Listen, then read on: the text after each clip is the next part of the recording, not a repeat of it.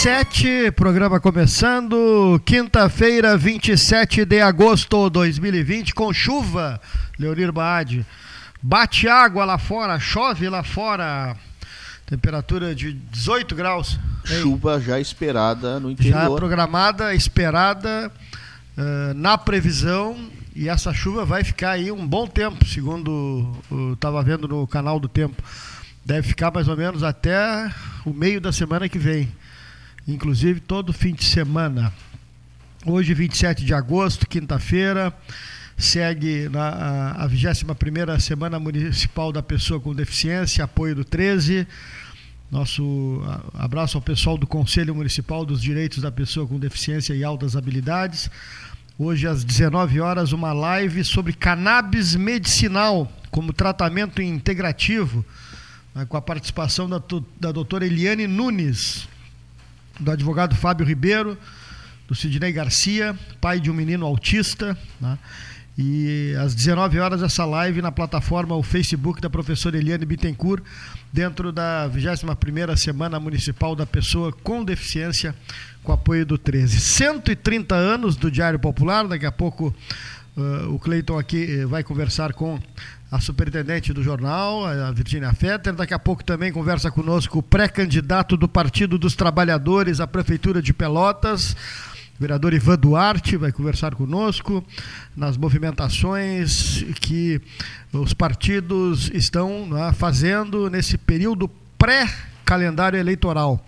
E aí daqui a pouco iniciaremos né, o período eleitoral, a campanha propriamente dita, já o regramento e todo né, o processo que se avizinha para após as convenções dos partidos e que são elas que acabam determinando né, aqueles que participam da corrida eleitoral, seu Leonir Baade. Vamos começar hoje o programa com o nosso amigo, doutor José Fernando Gonzalez, colaborador, participante aqui da mesa do 13, nesse tempos de pandemia, nesse sistema diferenciado. Vamos ao doutor Gonzalez, participando do 13, abrindo o programa de hoje. Boa tarde, ouvintes do 13 Horas. Mais uma vez um prazer conversar com os amigos. Me pego aqui pensando e meditando sobre esse episódio que envolve a deputada do PSD do Rio de Janeiro, deputada Flor Delis. A deputada Flor Delis foi denunciada pelo Ministério Público na condição de mandante da morte do próprio marido, o pastor Anderson do Carmo, morto a tiros na porta de casa.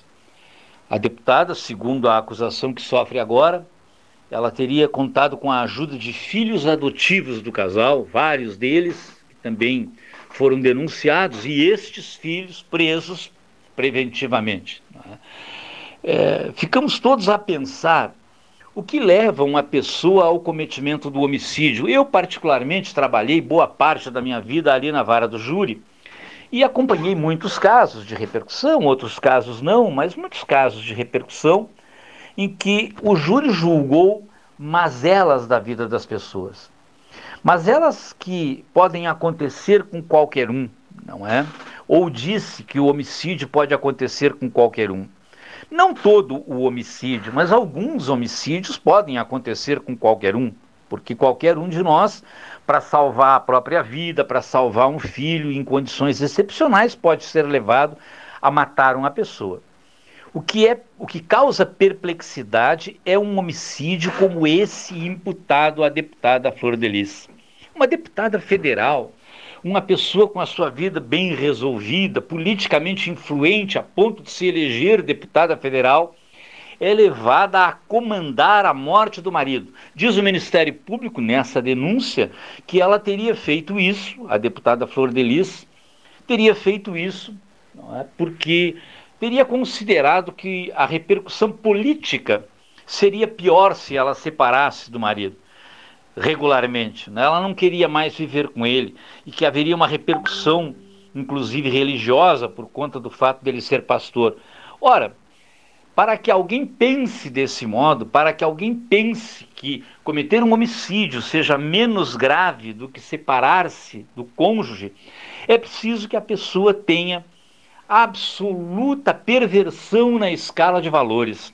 É inadmissível que isso tenha passado pela cabeça da deputada e que uma pessoa inocente tenha sido morta. Bom, mas agora a deputada foi descoberta e foi denunciada e haverá de responder perante o tribunal do júri. Fosse antes, fosse antes de o Supremo Tribunal Federal praticamente mudar a Constituição Federal em relação à competência originária, a deputada seria julgada pela Suprema Corte. Hoje, o Supremo Tribunal Federal, pela sua nova versão de entendimento, está dizendo que nesse caso é um crime que não tem relação com a função, ela vai ser julgada pela justiça comum. E aí então será julgada junto com os filhos pelo Tribunal do Júri do Rio de Janeiro. É um processo importante na medida em que há circunstâncias de natureza processual que são revestidas de importância nesse fato. Primeiro, a deputada não pode ser presa, porque a Constituição Federal veda isso. Né? Então, a deputada denunciada que foi responde em liberdade e os filhos, todos eles envolvidos nesse fato, ou que se diz eh, tem se envolvido nisso, responderão presos. Além disso, chama a atenção na matéria que li sobre, sobre a denúncia que a deputada Flor de Lis também é denunciada por outros fatos, tentativas de homicídio, que no passado teria cometido contra o marido. Tentativas que fez e que foram, então, que resultaram infrutíferas. E ela continuou tentando até conseguir. Isso escancara o dolo, a intenção de matar e aquilo que nós temos que considerar na personalidade da deputada. E a deputada lá está, no Congresso Nacional e lá continuará no Congresso Nacional, decidindo sobre os rumos da vida brasileira. Ela que é acusada de um crime dessa gravidade. Muito obrigado. Muito obrigado, doutor José Fernando Gonzalez, abrindo o programa de hoje, nesta quinta-feira chuvosa. Vamos a conversar a partir de agora, Cleiton Rocha já no estúdio, vereador Ivan Duarte, pré-candidato do Partido dos Trabalhadores à Prefeitura de Pelotas. Boa tarde, Ivan. Boa tarde, Gastão. Boa tarde aos ouvintes. Tudo bem? Tudo tranquilo, dentro do possível, né? Pois é, né? período diferente, tudo diferente na vida das pessoas, até a política, né, Ivan? Tudo, tudo. A influência dessa pandemia é geral, né? E a gente fica tendo que reaprender praticamente tudo, como viver, como lidar com os horários, com os contatos, né? uma mudança brutal. E a política, a campanha eleitoral, então, vai ser completamente diferente de tudo que a gente já fez, né? Ah. Bom, para a gente conversar, começar a conversa sobre política, o Cleiton já está aqui no estúdio também, tem perguntas. Como é que eh, foi construída a candidatura do vereador Ivan Duarte para né, a Prefeitura de Pelotas nesse momento que se fala em pré-candidaturas, né, já que não temos ainda a realização das convenções? E gostaria que tu colocasse né, para o nosso público ouvinte, a gente tem ouvido né, pré-candidatos, tem debatido sobre esse momento, né, o programa já tem essa característica, depois gostaríamos até de te receber ao vivo aqui, a gente tem feito né, alguns programas com convidados, um ou dois convidados, e colocasse para o nosso público, para o nosso ouvinte, essa né, alternativa que o Partido dos Trabalhadores está colocando ao eleitorado pelotense. Já governou Pelotas através do prefeito Fernando Marrone, enfim, já teve uma passagem pela prefeitura e tem né, um eleitorado eh, bastante expressivo aqui na cidade, Ivan Duarte. Olha, é, há um ano atrás, um pouco mais, um ano e meio mais ou menos, né, as reuniões é, do partido começaram a perceber nas falas assim, que a gente precisava dar uma mexida no PT de Pelotas. Né? E aí eu fui convidado para três movimentos simultâneos, três movimentos ao mesmo tempo. Assumir a presidência do PT, ser indicado para candidatura à prefeitura de Pelotas e participar de reuniões né, que seriam construídas junto com outros quatro partidos, né, PDT, PSB, o PSOL e o PCdoB, na tentativa de uma frente em Pelotas, uma frente de esquerda, de centro-esquerda. Eu disse sim para as três questões. Eu digo, aceito a presidência do partido, aceito ser candidato a prefeito e aceito sentar na mesa com esses partidos né, que, o, que o pessoal já estava conversando, né, a direção anterior do PT. E nós começamos então esse processo. Né, uh, dentro do PT a escolha uh, foi tranquila, né? Apesar de depois de um certo período, o Marrone entendeu que poderia também colocar o nome dele. O partido se reuniu, mas por ampla maioria decidiu que eh, seria o Ivan e não o Marrone, o Fernando Marrone. A presidência do partido não teve ninguém para disputar, foi candidatura de consenso.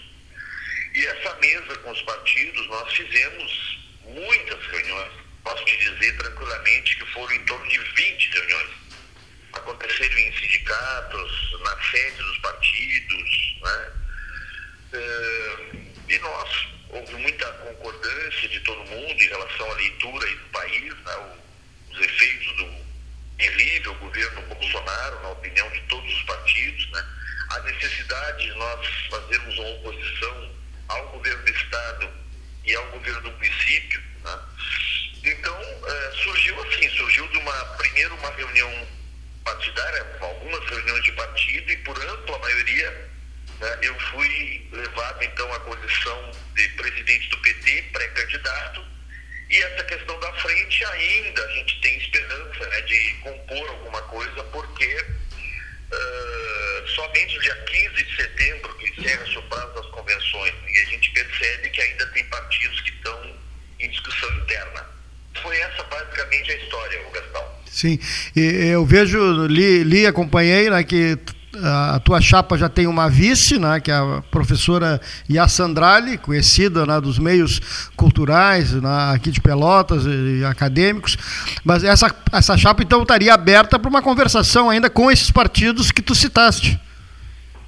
Sim, sim. Desde o início, eh, é que como os partidos começaram a ter muita dificuldade, né, e acho que essa pandemia aí é um elemento forte para essa dificuldade de organização. Eu acho que ela alterou tudo, somado às eleições anteriores, que apresentaram também alguns elementos que nos, nos deixaram um pouco é, temerosos né, de seguir como a gente sempre fez. Né? Então, assim, os efeitos das redes sociais, das fake news, mais pandemia, eu acho que todo esse processo, todas essas questões novas atrasaram muito as definições.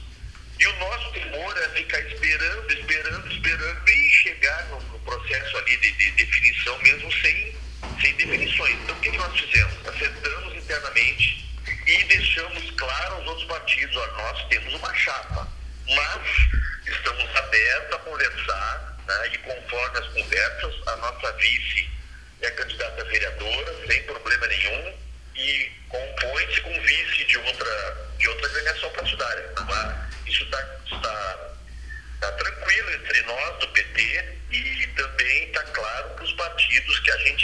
mantém conversa.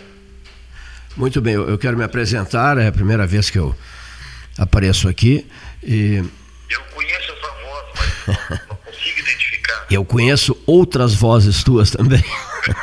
Não só a tua. Não, não, não só a tua, outras vozes tuas. Vamos, vamos enfrentar essa pandemia, Cleiton, com muita altivez. Nós não vamos nos agachar para esse vírusinho. Olha, vamos Deputado Irajá, o senhor foi grandioso, um gesto elevado, né, quando o senhor escolheu, meu amigo, quando o senhor escolheu meu amigo Simval Guazeri para presidir o Banco Meridional do Brasil. O senhor foi ao Rio de Janeiro, o Guazeri não sabia de nada, e o senhor o convidou. Como, como vai, meu, meu, meu presidente do Banco Meridional Guazeri? Mas o que, que, é isso, Irajá? Ele disse, não, não, acabei de acertar com Brasília o teu nome para presidir o Banco Meridional do Brasil. Que belo gesto, doutor Irajá, que belo gesto. O senhor... seguinte, e vamos erguer o Banco Pelotense, e o Cleiton Rocha é o indicado para o Banco Pelotense, erguer o Banco Pelotense. Que maravilha. Bom, eu aceito na medida em que aprecio uma barbaridade a história desse banco. A, a nossa amiga Mônica Beatriz Correia Média Russumano é a maior autoridade em Banco Pelotense que o Rio Grande tem hoje. E também sou um camarada perdidamente apaixonado pelo extraordinário, pelo belíssimo prédio, sede do Banco Pelotense, a, a rua Floriano, esquina Andrade Neves. Né? Eu, vou, eu, vou presidir, eu, vou presidir, eu vou presidir o banco dali. Da, dali.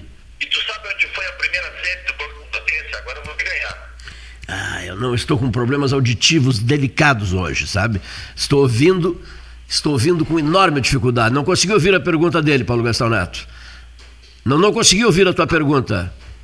O, o... A, primeira, a primeira sede do Banco Pelotense não foi ali. Não foi ali, né? Não, foi na esquina da rua Andrade Neves com a rua General Neto. Há um álbum, isso. Há um álbum de fotografias do Jesus Farias, que, que foi emprestado a mim e ao José Baquieri Duarte depois nós devolvemos o álbum, o álbum histórico do Jesus Farias, do Antiquários, mostrando esses prédios todos e mais a base operacional na Ilha do Governador, aquelas terras na Ilha do Governador, no Rio de Janeiro. Afora. Eu conheço esse álbum. É, eu conheço esse álbum, É, é isso, no, nor, no Nordeste, cada prédio mais lindo do que o outro, um banco. Ah, isso, belíssimo, belíssimo. E agora, aquela história que todo mundo comenta isso nas redes sociais, eu não sei se o fazem precipitadamente ou não.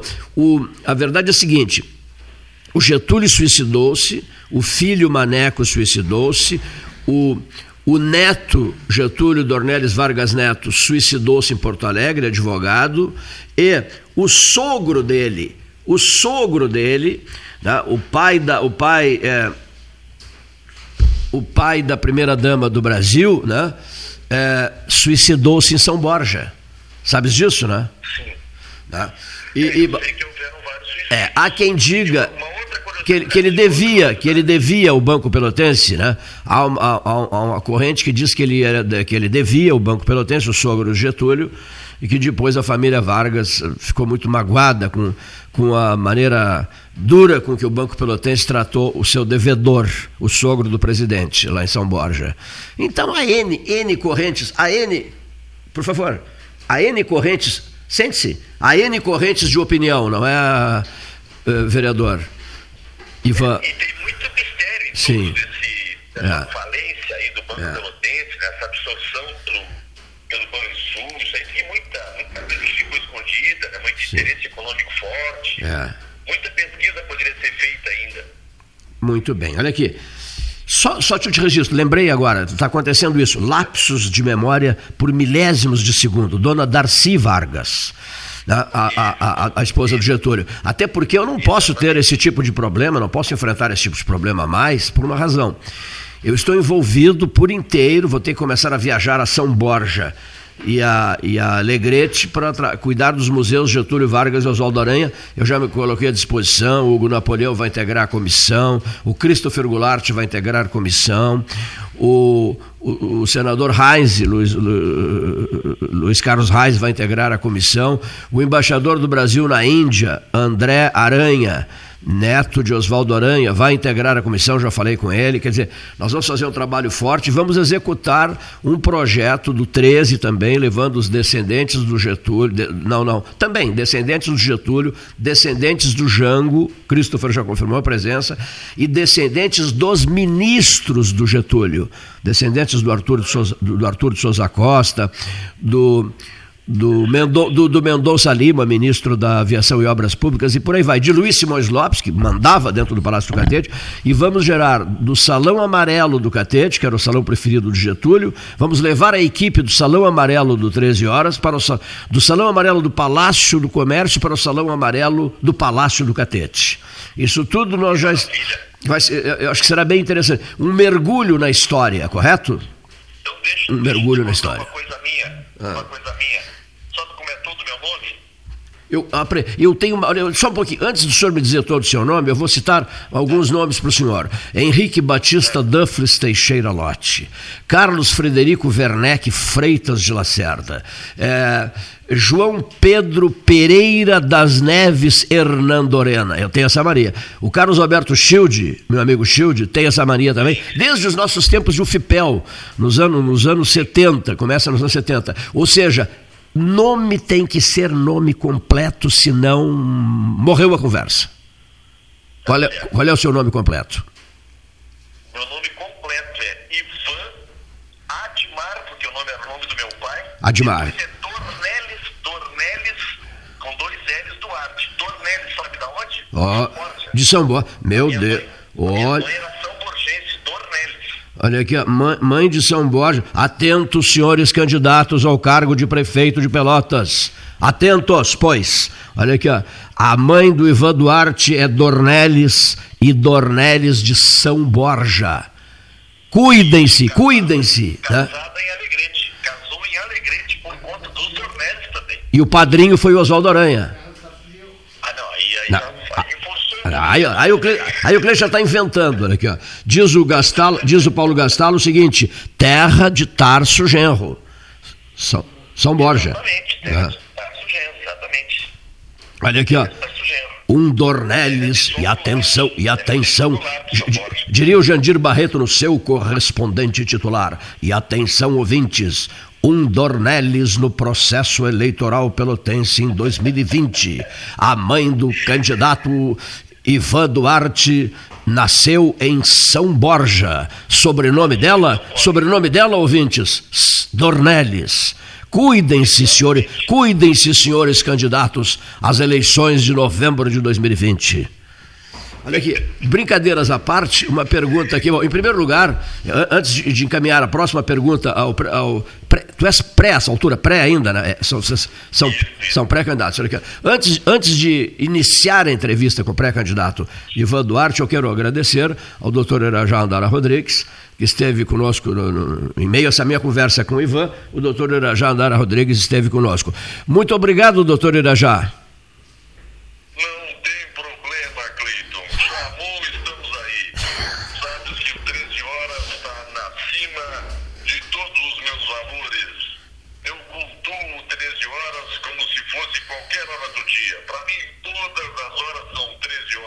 Que maravilha! Olha aqui, e, e, diz o Sérgio Augusto Siqueira que criou, criou a frase que eu achei maravilhosa, é a seguinte: dia que é dia, ele escreveu lá em Brasília, dia que é dia tem 13 horas. Dia que é dia tem 13 horas. É, é, achei maravilhosa essa. O, várias pessoas se encantaram com, com essa. É, é, várias pessoas me disseram, mas que maravilha, Cleito, que frase, mas que, que, que baita frase. Né? Perfeita, perfeita frase. Olha aqui, senhor, senhor, uh, senhor me desculpe tê-lo interrompido, ter interrompido a conversa consigo, porque eu precisava me despedir do doutor Irajá, que estava na outra linha, que estava na, na outra linha. A pergunta, a pergunta necessária é esta, vereador Ivan Duarte. Eila, uh, o que fazer como dar o recado, como, digamos assim, num processo eleitoral esquisito, no qual não há, digamos assim, entusiasmo pelo processo, pela eleição. As pessoas, claro, têm que votar, votar é obrigatório, etc, etc. Como é que se desperta o espírito eleitoral nas pessoas, né? esse espírito de cidadania, de comprometimento, de alta responsabilidade durante a escolha de um prefeito, de vereadores, de, de vereadores para o poder legislativo. Por consequência, então, numa frase bem curtinha, o senhor já andou fazendo estudos para como é que eu posso dar recado, um recado diferente ao meu eleitor? É, esse é o exercício diário, né? Hum. De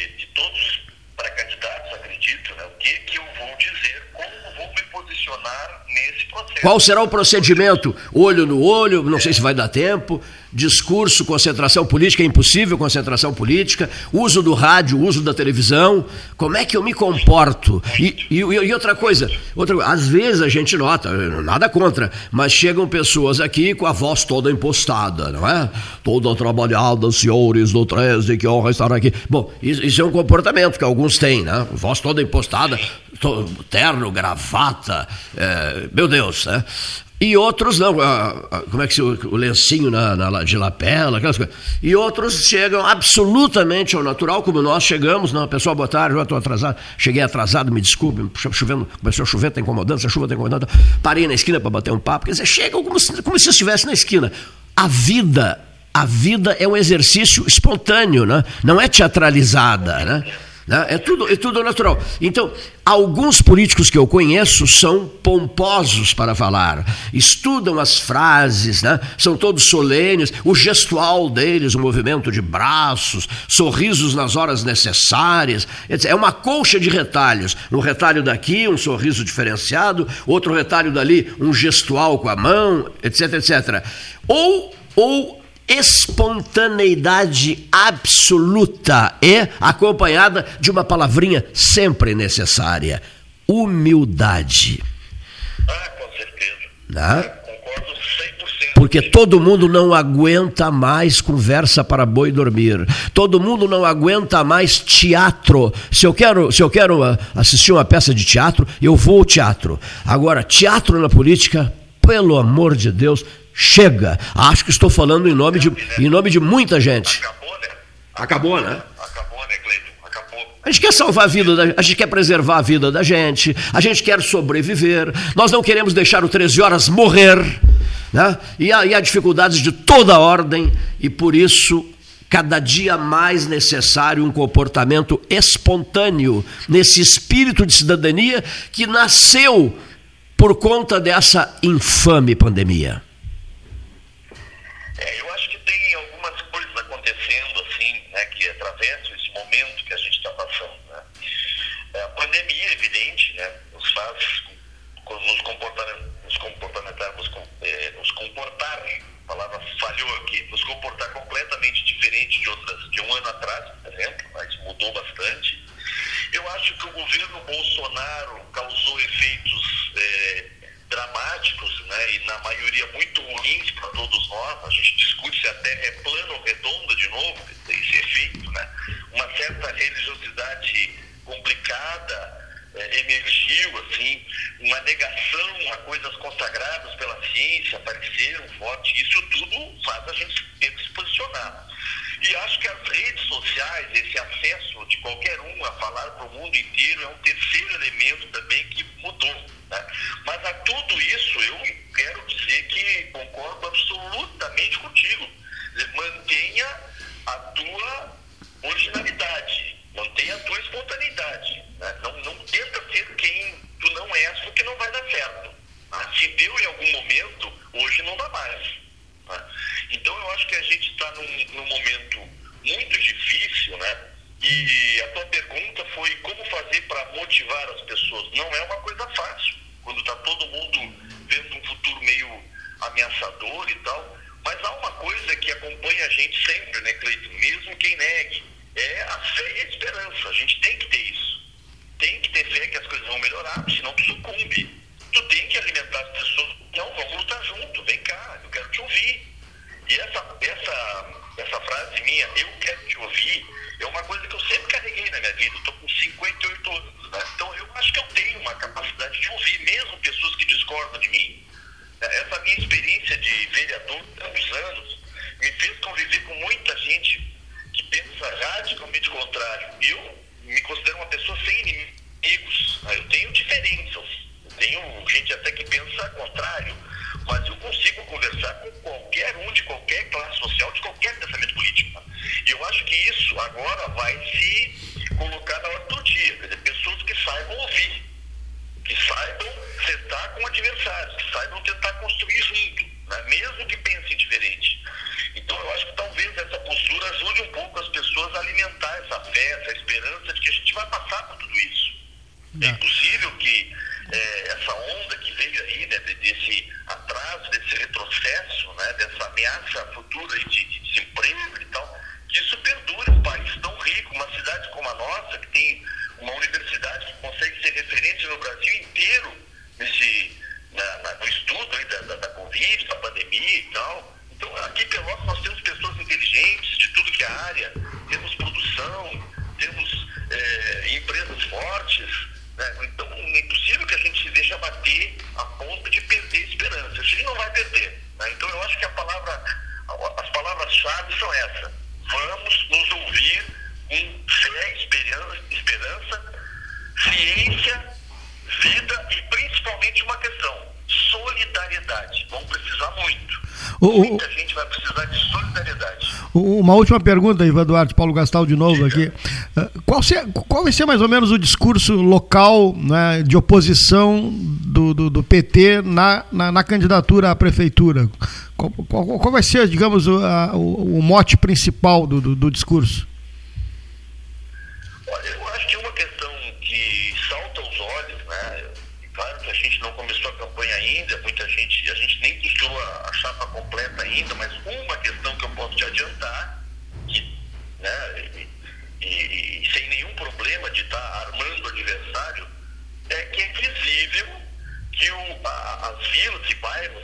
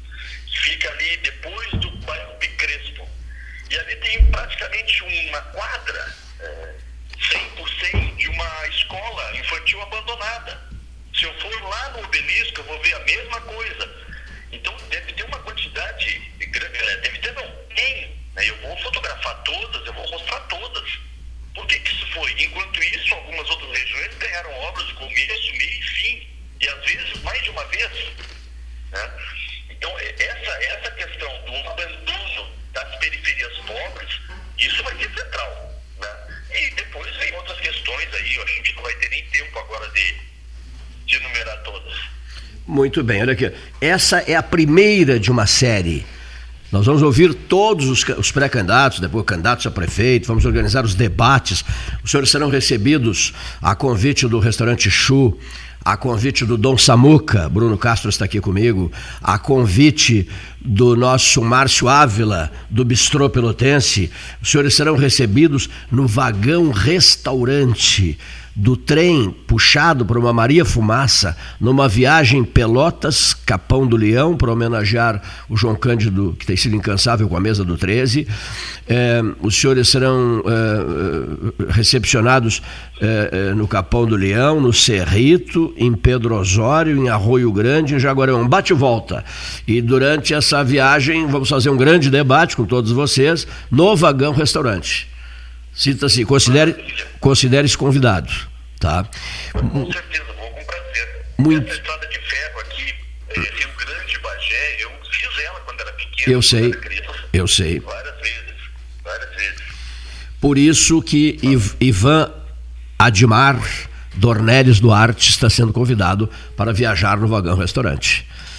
Receba os, receba os cumprimentos da turma do 13 e Sinta-se em casa, prezadíssimo amigo. Quem te aprecia muito é um grande amigo meu, um dos meus mais queridos amigos na cidade de Pelotas. Estreitamos laços de amizade a partir de 1989 no campus Capão do Leão. O professor doutor Pedro Moacir Pérez da Silveira, intelectual de primeira grandeza, simplesmente brilhante na minha modestíssima maneira de, de avaliar. Meu colega foi meu colega é. de primário em Bagé escola Silveira Martins. Que maravilha. Escola, aliás, criada por Getúlio Vargas com a planta idêntica à escola Cis Brasil de Pelotas. A planta é igual. Cujo pai, cujo pai era íntimo amigo do doutor Otávio eh, Santos, advogado brilhante, pai do Cândido Norberto dos Santos, outro bageense de primeira grandeza, né? Por isso que a gente diz aqui, Bagé, tome nota, ouvinte, Bagé, o umbigo do mundo. Tudo que, tudo que acontece no mundo passa antes por Bagé. A rainha da fronteira. Te mete com Bagé. É, não é fácil, não é fácil. Grande abraço, querido Ivan. Eu que agradeço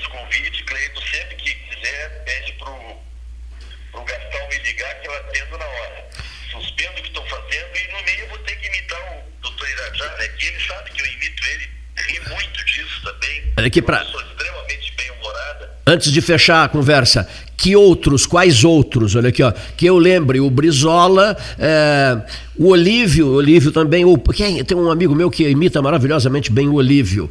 É, Ah, não, é, eu, é, eu- o, o Olívio é aquele que dizia assim, ó. É, um projeto integrado, integrador por? Perfeito. Temos aqui no 13 horas, né? Apresentar, né, Cleiton? Por que, que o senhor. É.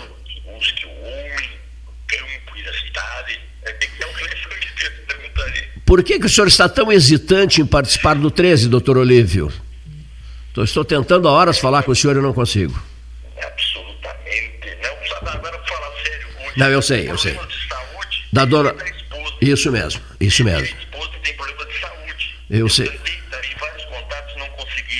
É, é, é, ela está com problemas bem, bem delicados de saúde, eu estou sabendo, eu estou sabendo. ah, Até o Pedro Moacir, Hum. Pedro Moacir eh, me pediu isso e eu disse, "Mas não fala pro Cleiton que Sim. eu estou fazendo um esforço, mas realmente ele está evitando, inclusive a filha dele, Laura, está indo na casa deles para ajudar os Sim. dois, então eles moram separados, né? Sim. E a filha e o casal, e é, e é saúde mesmo, não é? Ele não está participando de quase nada. De quase nada, pois é, fiquei sabendo eh, em detalhes e, e fiquei agradecido por essa informação. Ele jamais se negaria a falar ao 13, começou falando, nem o, P- nem o PT tinha sido fundado, ele já falava no 13. Olha aqui, uma outra coisa. Uma outra coisa, eh, cruzou uma linha aqui agora, antes de terminar com o Ivan, eu preciso só atender essa linha, eu quero que o Ivan permaneça no ar. O senhor pretende eh, eh, repassar mensagens em homenagem à candidatura eh, Ivan Admar Dornelles Duarte, presidente Lula? Naturalmente, o Ivan é gente nossa. Nunca na história dessa cidade apareceu um candidato tão preparado como o nosso companheiro Ivan Duarte. Nós vamos fazer barba, cabelo e bigode em Pelotas, Cleiton. Pode ficar certo disso. Muito obrigado, presidente Lula. abração, abração. consigo- eu não consigo participar do 13 horas sem fazer essas. Sabe que tem gente que me condena assim, mas Ivan, mas tem que ser um cara sério, um político sério da cidade. Eu digo, mas eu não posso, lá, no, lá eu, Olha aqui, ó. O- os tempos estão tão sérios e delicados e estressantes, as pessoas estão com os nervos à flor da pele, que nós precisamos descontrair um pouco. Essa descontração é necessária e o 13, e o 13 é uma marca de descontração, né? de informalidade. Por isso, é uma brincadeira, é uma brincadeira construtiva, sadia e que não faz mal, e que não faz mal. Ah.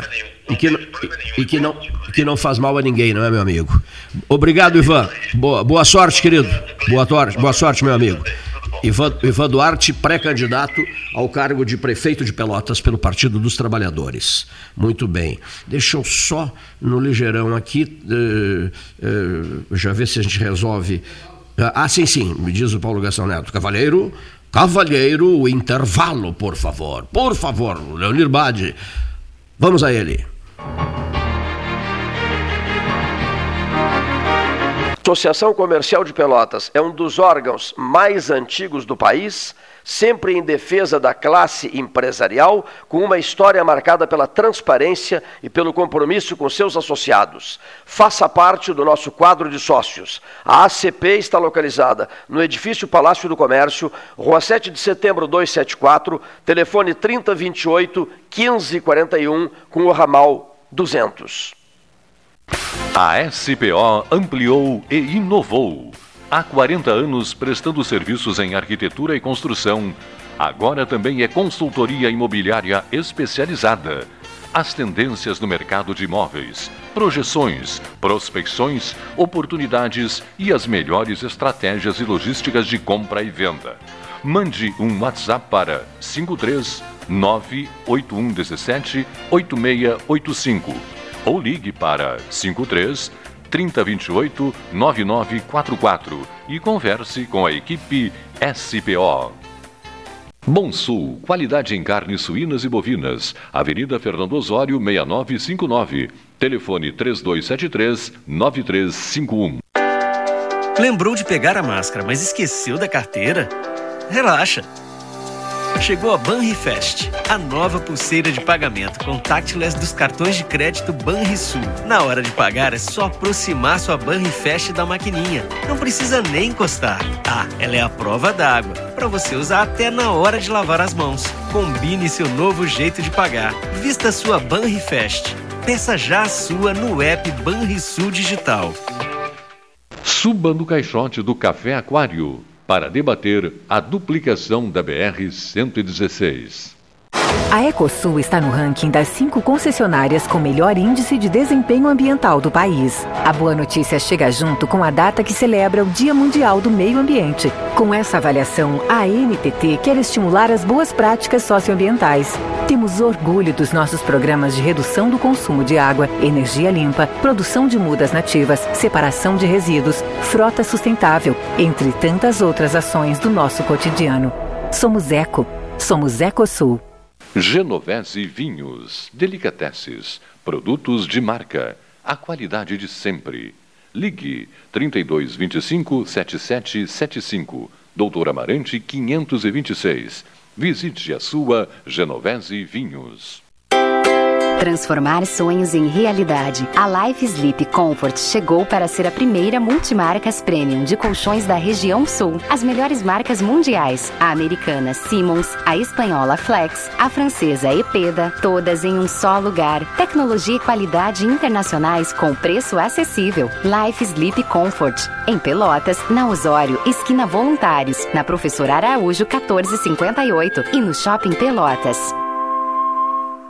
Ferragem Sanches, Barros Cassal 16, Arial. Fone 3228 4188.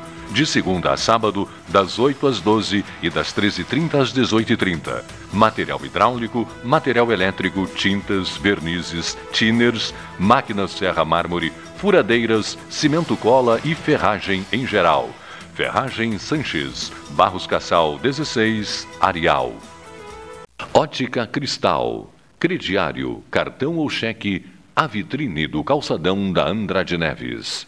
Panemio, alimentos saudáveis e conveniências. Osório, esquina Rafael Pinto Bandeira. Teleentrega 3225 2577.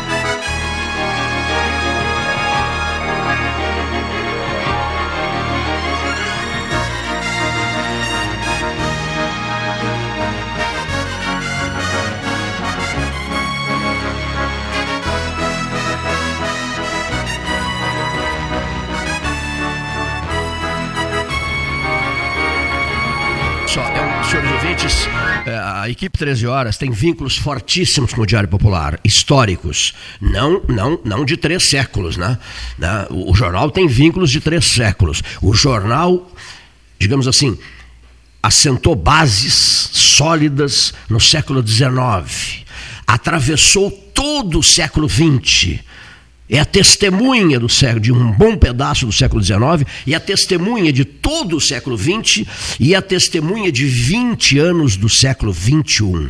Meu Deus, 130, 130 anos, estimada amiga Virginia Fetter, neste dia 27 de agosto de 2020. São 130 anos de Diário Popular. Um momento marcante e histórico para ti que diriges o jornal. Uma boa tarde, prezada Virgínia. Boa tarde, meu amigo querido. É claro que eu só posso esperar essas palavras de ti, porque tu acompanhas o jornal desde que tu era muito jovem. Eu lembro do meu pai, quando prefeito, que falava muito em ti e muito antes, eu acho. Não sei bem uh, quantos anos tu tinhas né, na época em que contactavas com ele, mas eu me lembro que tu eras um adolescente. Então é claro que tu tens também uma história importante do Diário Popular na tua memória, que é inesgotável, né? Então, uh, o, o Diário Popular, eu já estou lá há 25 anos, eu e o Luiz, meu irmão. Então, imagina, uh, eu, arquiteta, fui para o jornal achando que ia ser por um período pequeno de tempo, já estamos lá há 25 anos. E sempre atravessando uh, períodos de grandes crises, né, Cleiton? Tu sabes bem disso, porque Perfeito. são as mesmas crises nossas, da, tanto dos meios de comunicação quanto que estamos passando hoje, né? E, e todas as outras que, que dela se derivam. Então, uh, nós temos que lutar muito para sobreviver, não é? Uh, a nossa luta é uma luta difícil, mas nós temos garra. Eu, como tu, nós, eh, nós lutamos todos os dias, pra, não só para crescer, mas para se atualizar, não é? Com as novas mídias. Então, hoje o Diário Popular oferece para os nossos leitores é, todas as mídias sociais. É, Facebook, Twitter, LinkedIn, Instagram. Nós estamos com mais de 360 mil é, seguidores. Na, no site nós temos mais de 4 milhões de acessos. Então, uh, por isso eu te queria muito no jornal, sabe? Faz muito tempo que está havendo esse namoro, né? É, bota antigo esse namoro, é, isso. é verdade, é antigo esse namoro. É, é, mas há, um vínculo profundo entre a minha figura e o Diário Popular, né? Desde sempre, desde, desde garoto, né? Eu cheguei aqui, eu cheguei eu comecei no Diário Popular aos 17 anos de idade. 17. Aos 17 anos de idade, meu Deus do céu. Um pouquinho depois do Dr. Mozart Ruscumani, que começou Isso. aos 16. Isso mesmo, um ano depois. Grande amigo. Nosso, nosso grande amigo, né? Nosso grande amigo. É, que fez é. aniversário agora, mês passado. Eu lembrei disso, dia 5. 5 de julho, é, isso mesmo. 5 de julho, o aniversário dele. Aniversário dele e do, e do, e dele do Fábio, e do Fábio Fonseca, isso mesmo. E do E falando, e falando em Fábio Fonseca, só aproveitar, o, o, o Manuel Marques da Fonseca Júnior, amicíssimo nosso também, queridíssimo amigo nosso, né, no, no último mês de vida, não foi isso, Virgínia? Visitava o teu pai, doutor Edmar Fetter, todos os dias. Todos os dias, ele depois do almoço ia tomar o cafezinho na minha casa e eu mantenho ali as duas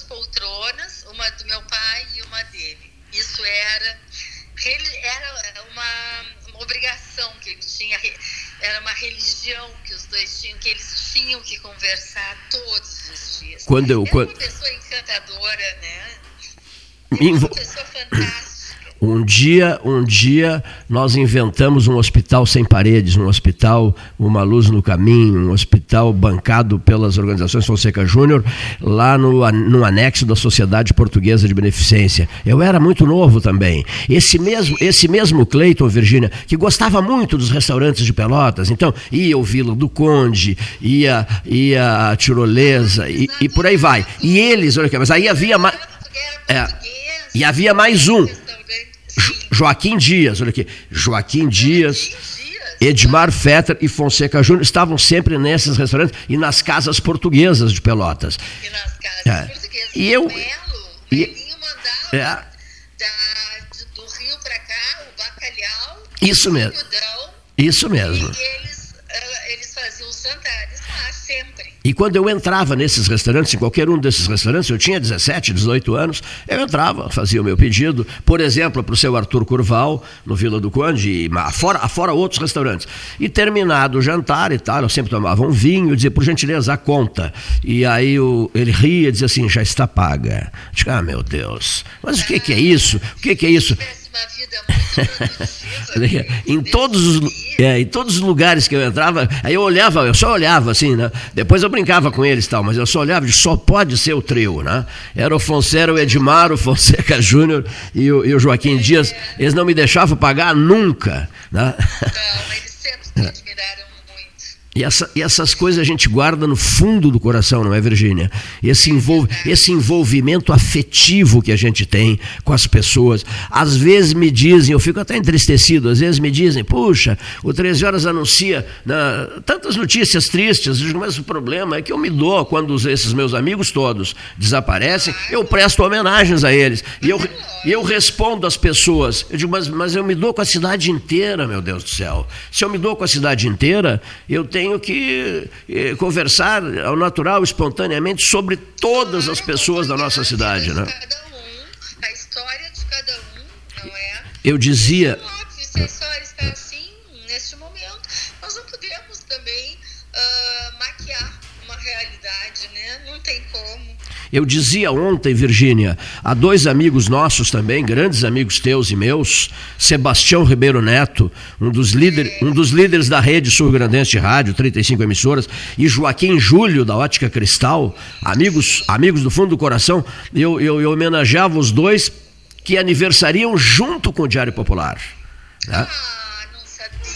Olha aqui, eu quero ser generoso com Sebastião e o Joaquim Júlio, Virgínia. O Sebastião está fazendo, olha aqui, ó, está fazendo 60 anos. Olha aqui, ó. O Joaquim Júlio, o Joaquim Júlio, o Joaquim Júlio está fazendo 58 anos. Não. Isso, isso é a idade 13 horas. A idade 13 horas, a gente dá a idade de acordo com com os nossos entusiasmos aqui. aqui então, são, são aniversariantes que aniversariam no 27 de agosto, junto com o Diário Popular, que é bem mais velho. Que é, aqui, que é bem mais velho que eles, né? O Diário Popular tem 130. 130. Eu saí agora de uma sessão, uh, porque nós recebemos o título, uh, foi proposto pelo Viana, pelo Luiz Henrique Viana, nosso deputado, uh, que propôs e a Assembleia a Assembleia votou ah, e o Eduardo Leite hoje sancionou a lei que torna o jornal como uma instituição de relevante interesse cultural do Rio Grande do Sul. Então, isso foi uma. É, é muito importante para todos nós aqui da Perfeito. Cidade, cumprimento, senhor. Cumprimento ao governador e cumprimento ao, ao deputado, né? O governador Eduardo Leite e o deputado Luiz Henrique Viana, né? O diário. O Daniel Treziari, prefeita Paula. As associações nossas, estava a secretária de Cultura, a Beatriz Araújo. Ex-integrante do 13. Sabes, a Beatriz, ex-integrante do 13, né? É, estava o deputado Daniel 13, é que o próprio governador, ex-integrante do 13, Eduardo Leite, né? É, enfim, pessoas que estavam hoje na cerimônia Da? Assembleia. É, é, verdade, todos passaram pelo 13. Bom, bom, bom ouvir isso. É, Virgínia, uma outra coisa que eu queria aproveitar e registrar. É, numa cidade chamada de Museu a Céu Aberto, que essa frase do Luiz Carlos Vaz eu guardei, nós caminhávamos por Roma e o Vaz é um museu a céu aberto. Está, está, nós todos em estado de graça com a, com a capital italiana, com a cidade eterna. Bom, aí eu, eu contei, eu contei ao Vaz, né? Eu contei ao Vaz numa caminhada que fazíamos, né? É, lá em Roma, dizendo ao Vaz o seguinte: meu velho, no dia 16 de outubro, para dar uma ideia para do meu envolvimento com, com, o Diário Popular que comandas, e nessa hora histórica dos 130 anos. No dia 16 de outubro de 1978, era eleito o Papa Polaco João Paulo II. Bom, nós já tínhamos estado uh, lá desde o falecimento de Paulo VI, o último dia de Paulo VI, a eleição de João Paulo, a eleição de João Paulo I, em 26 de agosto, e depois a eleição nesse dia de João Paulo II, 16 de outubro. Aí eu fui, saí, saí lá da, da Praça de São Pedro, fui a, a, ao endereço de Telex, no centro de Roma, que aquele tempo era o tempo do Telex, Cândido Norberto e eu, né? E aí eu passei um Telex para o teu Diário Popular, para o nosso Diário Popular, di, dizendo, dizendo assim. Um, um, dos títulos do Diário Popular da, da, do dia seguinte, 17 de outubro de 1978, Três Papas em apenas três meses em dois mil anos de história da igreja. Três, três papas em três meses.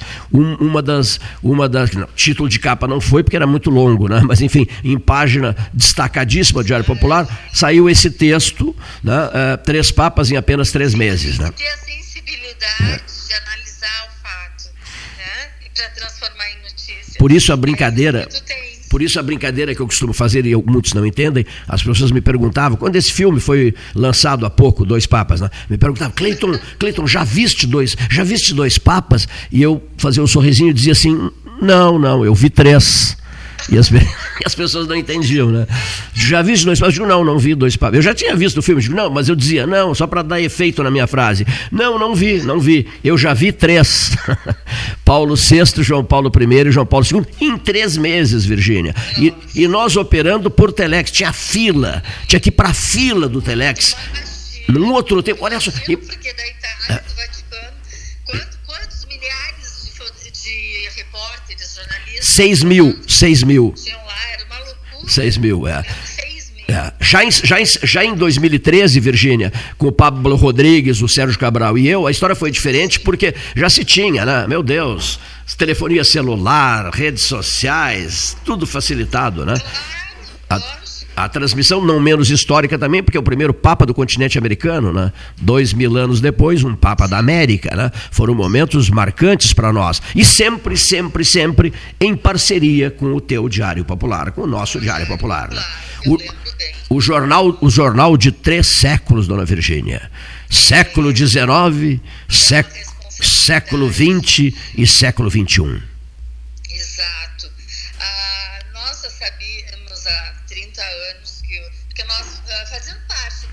Associações de classe, que nem a, no, a nossa, é, nós participamos de todos os eventos e congressos na, internacionais e temos uh, muito contato com os grandes jornais, né? New York Times, aquela coisa toda. Então eu já acompanhava há muitos anos a luta pela sobrevivência do New York Times as redes sociais e, e não achavam a saída, abria, fechava, as redes sociais abria, fechava. Cada congresso que eu ia era, era uma solução diferente que eles davam. E porque ah, é o seguinte, Cleiton, os problemas dos jornais médios como o nosso são os mesmos dos grandes jornais, só em, em proporções diferentes, mas são os mesmos. Então, é, eu sempre aproveitei muito essas ocasiões para conversar, para achar soluções, para ver o que fazer, mas no final é, é tanta a mudança e jamais se pensou em pandemia. Uh, que, que, que nós nenhum, nunca chegou à conclusão de uma solução ideal. Ninguém, nunca. Cada um tenta uh, a seu critério. E nós estamos investindo na mídia social pesadamente agora E, e, porque nós temos que atender todos os leitores, de todas as faixas etárias. E temos muitos que não abrem mão do jornal impresso. Uh, até eu lembro que o Saramago dizia que o, o papel, o toque do papel estimula as células do cérebro. Então, cada vez que eu pego o jornal, eu lembro disso. E eu, e eu sempre com uma caneta, eh, e eu marco né, eh, livros e jornais, eu marco trechos que me agradam, grande, grandes citações. Eu também não abro mão do jornal impresso sob hipótese, é, sob, sob hipótese nenhuma. Agora é evidente que o jornal e o rádio precisam estabelecer essas parcerias com esses avanços da tecnologia, né? Por isso a nós também é muito útil o telefone celular, o WhatsApp é muito útil, as redes sociais são muito, são muito úteis. Hoje mesmo eu fiz homenagens ao Diário Popular pela rede social. Eu estou te devendo um texto, né? Eh, que será enviado, que será enviado a ti, mas não hoje vou fazer uma homenagem em cima dos três séculos né? O diário, o diário, o diário presente na história de três séculos, senhores ouvintes. Virgínia, duas outras questões aqui. Devo a ti uma visita histórica também, aqui ao 13 horas, ao Salão Amarelo. Tu estavas acompanhando essa tua amiga que veio passar uns dias contigo é, na tua casa, a diretora da CNN, né? Lembras? Isso, né? a Bonnie Anderson. Bonnie Anderson, né? A Bonnie Anderson, americana. Isso. Pai americano, mãe cubana primeiro, o pai dela foi o primeiro americano a ser fuzilado uh, na época do Fidel Castro, no paredão. E a jornalista Bonito esteve aqui, ficou uns dias em Pelotas, depois eu a levei para Porto Alegre. Ficou né? apaixonada. Ela só conhece do Brasil São Paulo, onde ela me dava aula, e, e, a, e a nossa amizade. Isso foi em 2002. E Pelotas. Quer dizer, direto para Pelotas. Brasil, perguntar, quando perguntaram ela nos Estados Unidos. E o Brasil, ela, Pelotas, São Paulo, São Paulo, Pelotas, né? É. O resto, é, o resto, o resto não existe. Minhas botas é. daqui de Pelotas, é. Bonini. Isso mesmo. Eu fazer para ela depois e botou meus casacos de pele e saiu campo afora, porque ela era correspondente de guerra. Ela foi muitos anos correspondente de guerra antes de ser da CNN ela que criou a CNN em espanhol, na verdade. E então é, ela era uma pessoa muito arrojada. Uh, hoje ela vive numa ilha caribenha, uh, isolada assim, do mundo, porque o pai dela uh, gostava muito de barcos e ela também. Então ela anda sozinha de barco.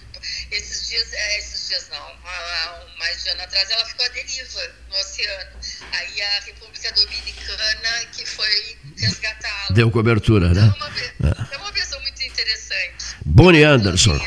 Nós viajamos com imenso prazer. Nós viajamos juntos para Porto Alegre, depois fomos almoçar com o pessoal da, da, da Zero Hora, né? Sim. É, jornalista política da Zero Hora estava presente nesse almoço, né? E conversamos muito e ela, e ela falou muito sobre Pelotas, né? O, as saídas dela, campo afora, na cavalgando, etc, etc. Se sentiu, se sentiu, se sentiu no verdadeiro Rio Grande, né? Ela não queria sair lá de fora, da beira da lareira, tomando as caipirinhas que eu contratei o pessoal e, e ela queria saber, ela aprendeu tudo, ela queria aprender tudo, tudo, tudo e, e bebia muito. Ela disse, todos os lugares que eu vou, eu vou para os bares, eu, eu me relaciono muito bem com a, com a área masculina, porque ela é assim, ela, é, ela não é uh, identificada como as mulheres em geral, ela se identifica mais com os homens que são fortes, ela é uma pessoa muito forte. Uma jornalista que passou por maus bocados e tudo mais, né? É, eu, eu, também bebi uma, eu também bebi uma caipira com ela. Vietnã, é, é. com todos aqueles homens, os guerrilheiros, sentados uh, com as armas atrás dela, eu tenho, eu tenho os vídeos, as coisas que ela me deixou, uh, ela que fazia toda a programação do, do final do ano do mundo inteiro. Então eu tenho um livro de, sei lá, quase mil páginas, porque em cada segundo tinha que entrar de cada país. Então aquilo era uma complexidade, uma coisa terrível. E ela, e ela comandando a CNN. Ela comandava, é. exatamente. Grande é. Bonnie Anderson. Vamos, vamos tentar trazê-la de novo. Virgínia, uma outra coisa, assim, a título de registro nos 130 anos do Diário Popular. O Mozart foi um dos grandes colaboradores do jornal desde os seus 16 anos. Falávamos muito nisso, nos encontrávamos muito os três, eu e ele, e, e trocávamos ideias. Um dia ele me disse assim: eh, Você está insistente, hein, Cleiton, querendo que, eu escreva, querendo que eu escreva uma página para o Diário Popular aos domingos. Né? Aí ele começou a escrever a página que ficou, saiu, ficou consagrada, a página do Dr. Mozart no Diário Popular. Ele escrevia. Brilhantemente. Né? Aí um dia eu liguei, eu liguei para Virgínia da casa do, do Dr. Mozart, sempre a gente fazia uns drinkzinhos nos fins de tarde e tal, e ele me disse assim: Eu estou muito preocupado. Mas por que, doutor Mozart? Não, porque, veja, eu já estou escrevendo não sei quantos anos essa página e eu queria lhe fazer um pedido. Disse, qual é, doutor? Qual é o pedido, doutor Mozart? Depois eu contei para Virgínia. O pedido é o seguinte: quando você perceber que eu começar a queimar óleo, quando você perceber que o texto já não é mais aquele pesquisado, eh, enfim, que não tenha erros e, e dá erros, e, erros, erros históricos sobre datas, locais, etc. Por favor, Clayton, você me avise. Você me avise que aí eu vou encerrar. Eu digo, não, absolutamente, seu texto é maravilhoso, né? E sempre foi, sempre foi maravilhoso. Mas ele. Simples, É. acessível É. e que passa o sentimento. Era uma coi- é uma coisa difícil de acontecer. Agora, Virgínia, quando, vou te falar uma coisa que eu vivi esse, acompanhei de perto esse drama do Cândido Norberto e do Dr. Mozart. Quando quando uma pessoa, quem, quem, por sinal reagiu maravilhosamente bem a esse problema foi o ex-ministro Carlos Alberto Chiarelli. Mas o Cândido, o Cândido e o Dr. Mozart acusaram o golpe. Um dia eu estava visitando o Cândido, que tinha sofrido uma fratura de fêmur, né? E eu disse: Olha, Cândido, aconteceu, está acontecendo isso com o Dr. Mozart lá em Pelotas, ele está na Santa Casa. E ele disse assim: Você daria um recado para o Dr. Mozart, eh, Cleiton? Disse, claro, qual é o recado? Diga ao Dr. Mozart que isso passa. Tá? Aí eu fui à Santa Casa e olha, o doutor Mozart, Cano mandou lhe dizer que isso passa. E o doutor Mozart disse assim, é, mande um recado meu também para ele. Eu virei garoto de recados. Mande, mande um recado meu para ele. Isso passa quando é com os outros. recado do doutor Mozart. O doutor Mozart. Eu sei. Os 80 anos dele lá no jornal, nos comemoramos, lembra? Me lembro, uma festa maravilhosa. Uma festa maravilhosa. É, surpresa para ele, ele não esperava nada. Mas- Tu me disseste, ele vai visitar a, a faculdade de Direito, o cemitério Isso. e o Diário Popular. E aí eu montei, a- a- nós íamos a- no dia anterior a Porto Alegre para receber o prêmio de qualidade ah, e, ah, lá do, do Johann Peter e, e, a- e- e viemos de madrugada, às quatro horas da manhã, e o outro dia eu consegui ainda fazer, eu consegui que o Sérgio Sisto fosse. Inauguramos uma foto dele, uma sala com a foto dele, Isso. e fizemos um coquetel para toda a empresa. Sala- Então, olha, eles sala- tão emocionados. Sala Mozart. Do Chambertin, Ele- do, do vinho do Isso, Napoleão. que que ele gostava, comprava, isso mesmo. Eu sempre comprava em Porto Alegre. Chambertin, nunca mais vou esquecer. A sala Mozart Vitor Russumano, eu lembro. Foi um momento muito lindo. É,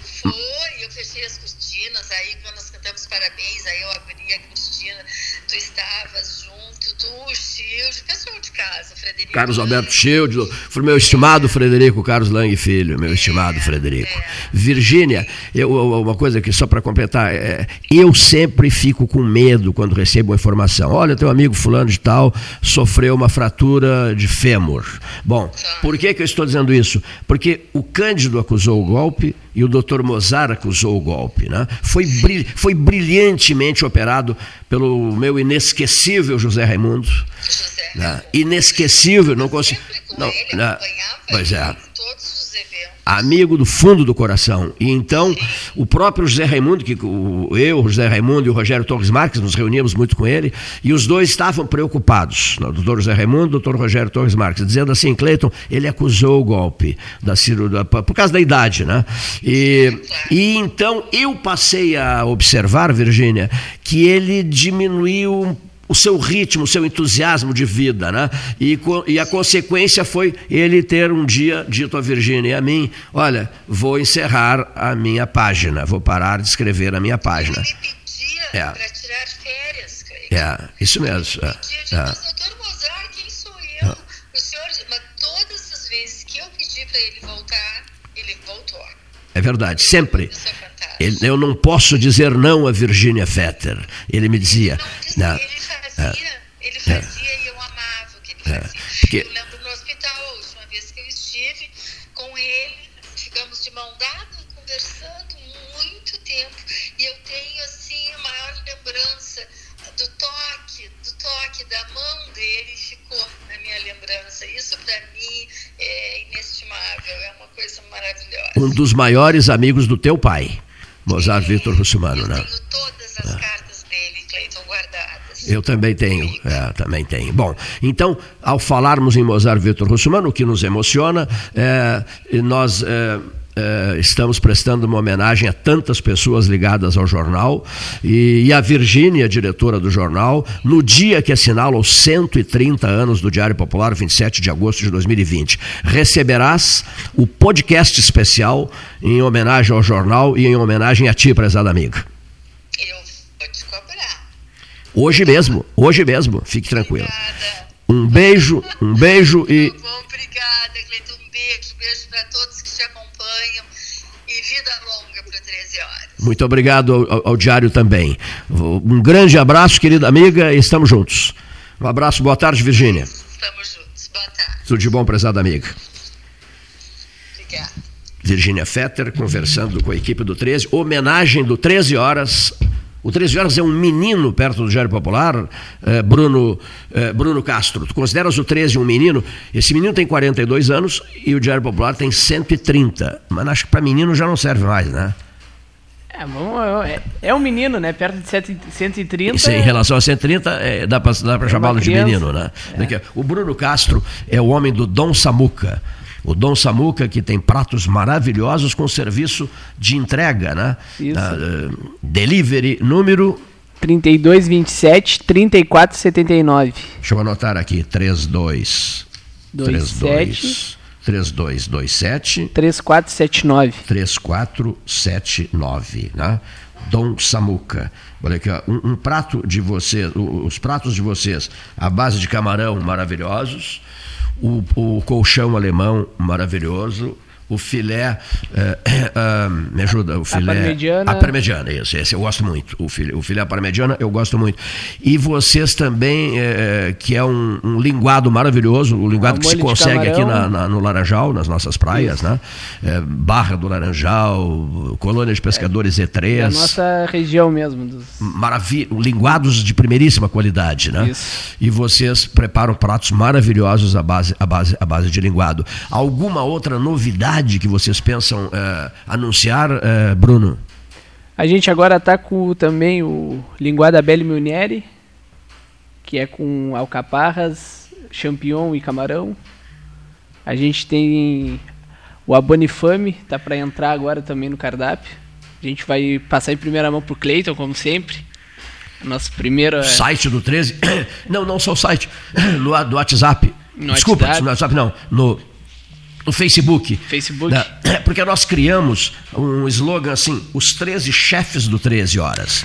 É o Bruno Castro, é o. O Márcio. É o Márcio, o Márcio Ávila do Bistrô, o Fernandinho Manta, lá do, do, do, do, do, do Manta, e são tantas, as gordas, né? Isso. A Rita Oliveira, né?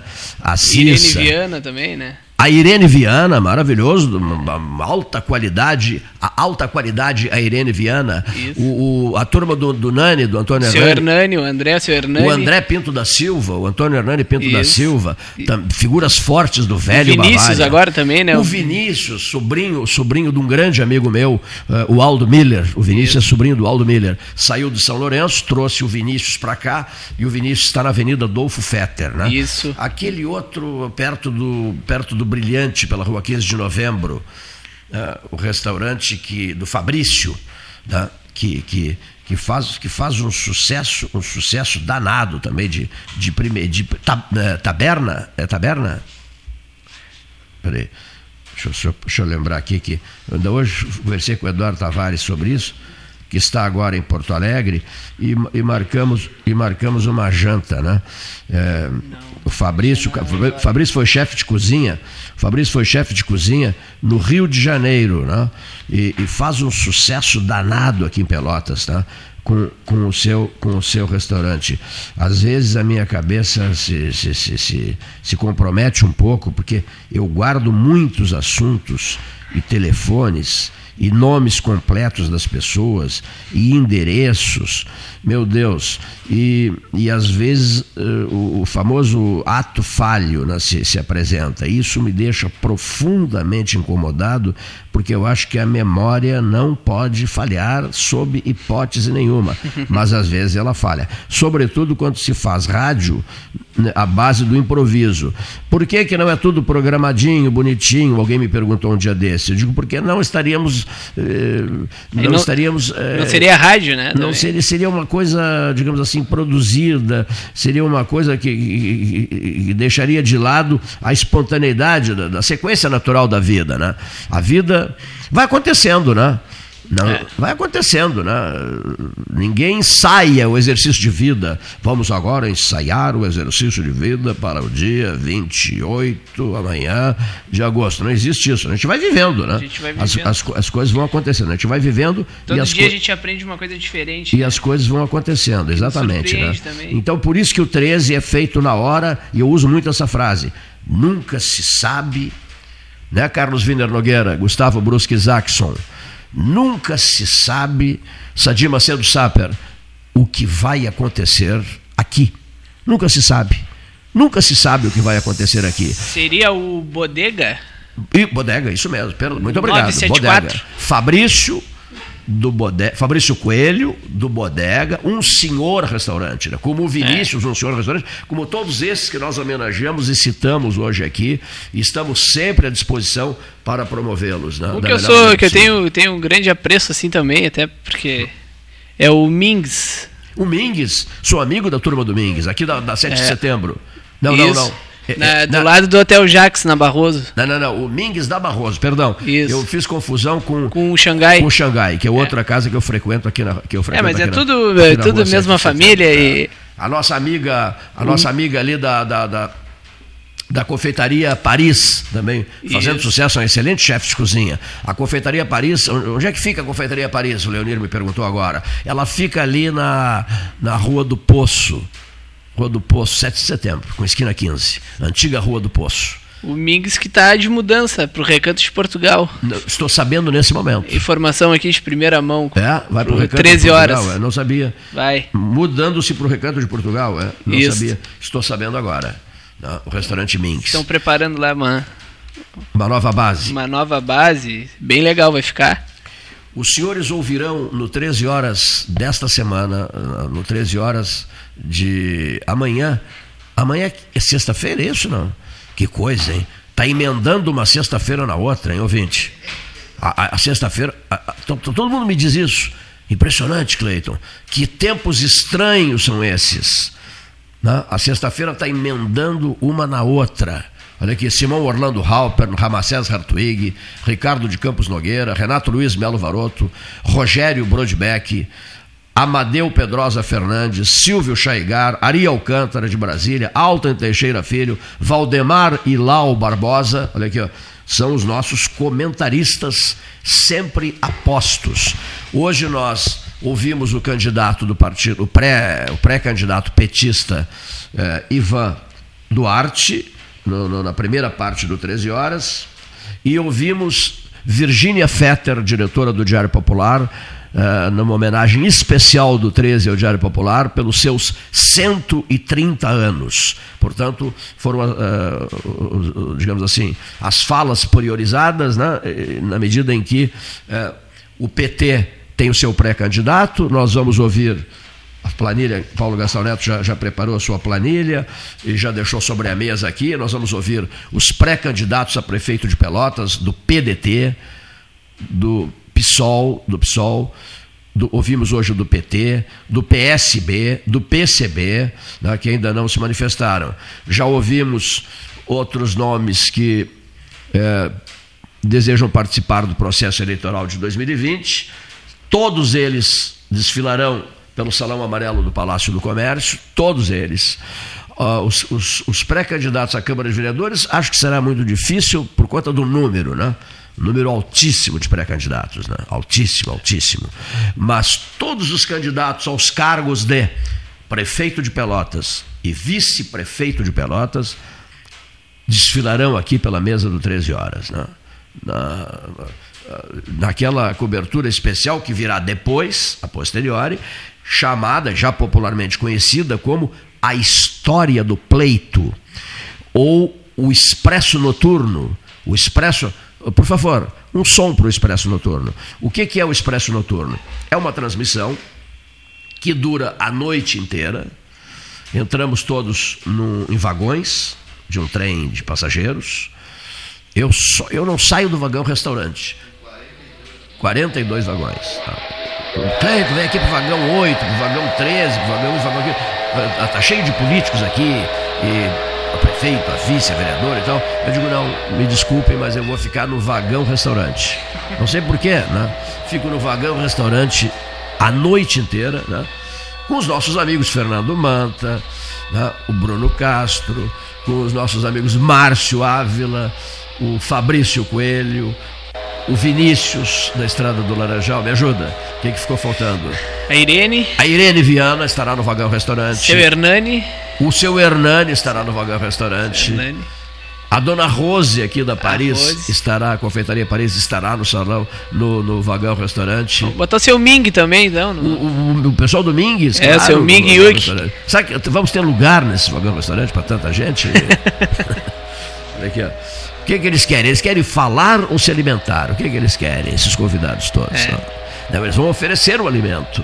Ele, esses que eu citei aqui, que nós citamos aqui, Bruno Castro, eles vão oferecer o alimento, né? Sim. O Antônio Hernani Pinto da Silva, mas o Antônio Hernani irá o filho dele, o André. O André, posto que ele, Antônio Hernani, será comentarista político. É. Tá? Comentarista político, por isso o André se encarregará também dos pratos do serviço deles. Um, do Bavária, do velho Bavária, né?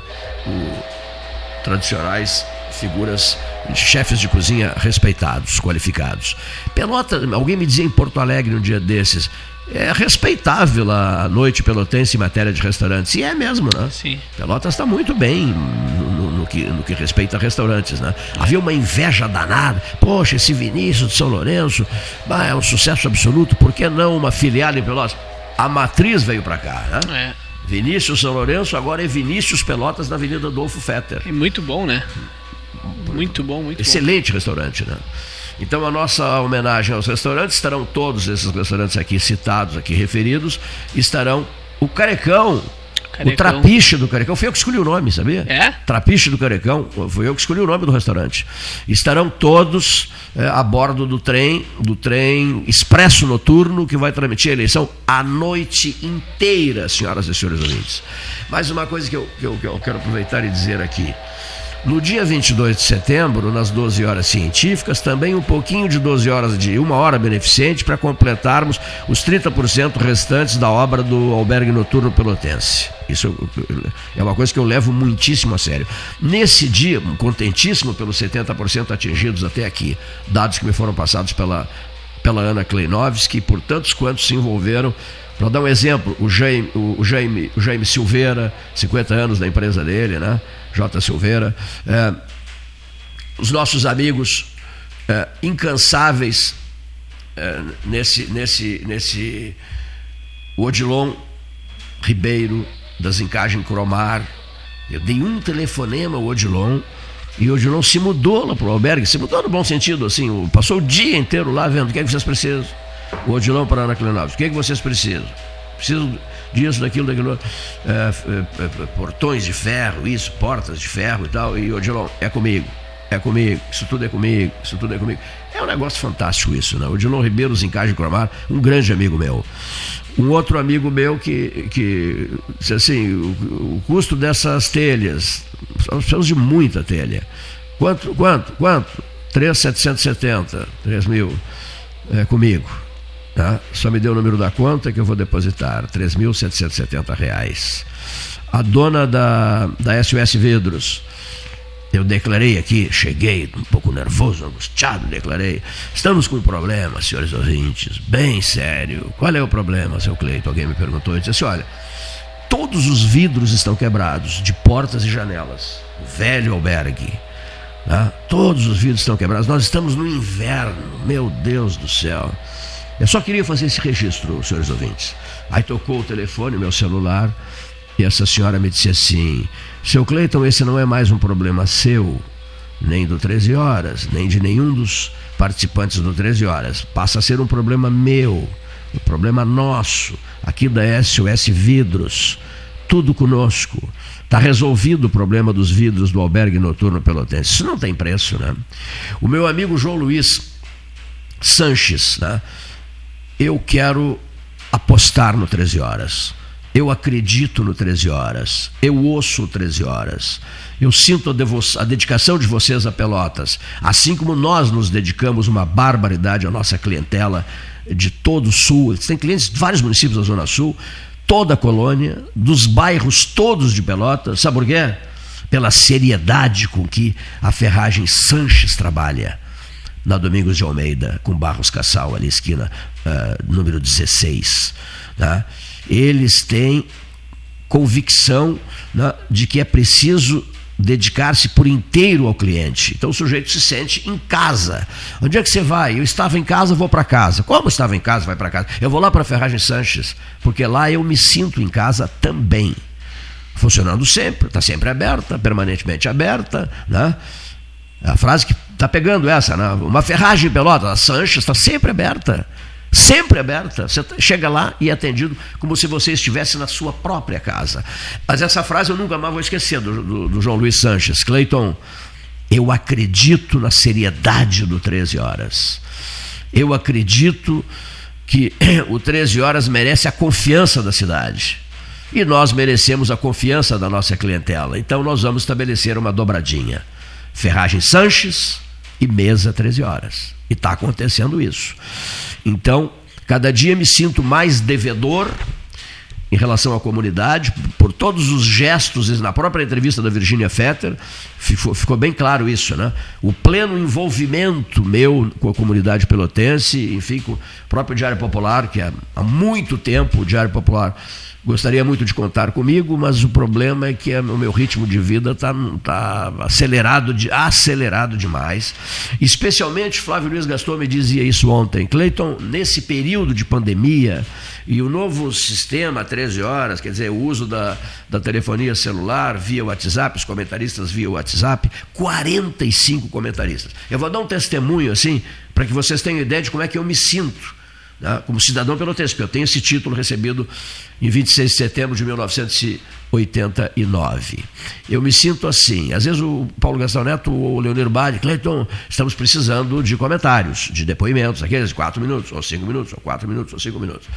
E eu pego o celular né, e disparo mensagens para umas 30, 35 pessoas. Paro, fico 15, 20 minutos, meia hora disparando mensagem. Disparando mensagem. Minutos depois, as 35, uh, ah, os 35 comentários, as análises, os depoimentos, os 35 depoimentos estão guardados no meu celular. Eu fico 15, 20 minutos, meia hora, depende, né? Às vezes eu estico a conversa com algum ou com outro e os 35 depoimentos solicitados estão no meu celular. Isso eu disse ao Flávio Luiz Gaston, que é um grande amigo meu. O Gaston me disse: o 13 horas está assim numa, numa fase diferenciada.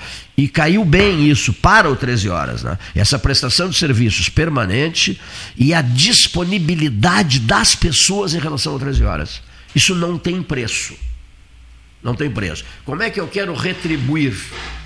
Já vamos encerrar aqui. Eu quero retribuir da seguinte maneira toda vez que eu vou a Porto Alegre, eu já viajei muito na minha vida, e que eu vou a cidades onde há muitas árvores, e árvores floridas, né, e cidades multicoloridas, essa é uma dor que eu carrego. Né? Eu digo, oh, meu Deus, a nossa cidade, que tem horto florestal, vários hortos, tem o horto do Capão do Leão, o horto da Universidade Federal de Pelotas, o horto da Palma, o horto aqui da, da, da extensão da Bento, lá embaixo, que é no sentido rodoviária, E nós somos uma cidade que não temos sombras, faltando sombra, faltando a beleza das flores, das, das árvores floridas, etc, etc. Então, o que, que eu vou fazer para retribuir?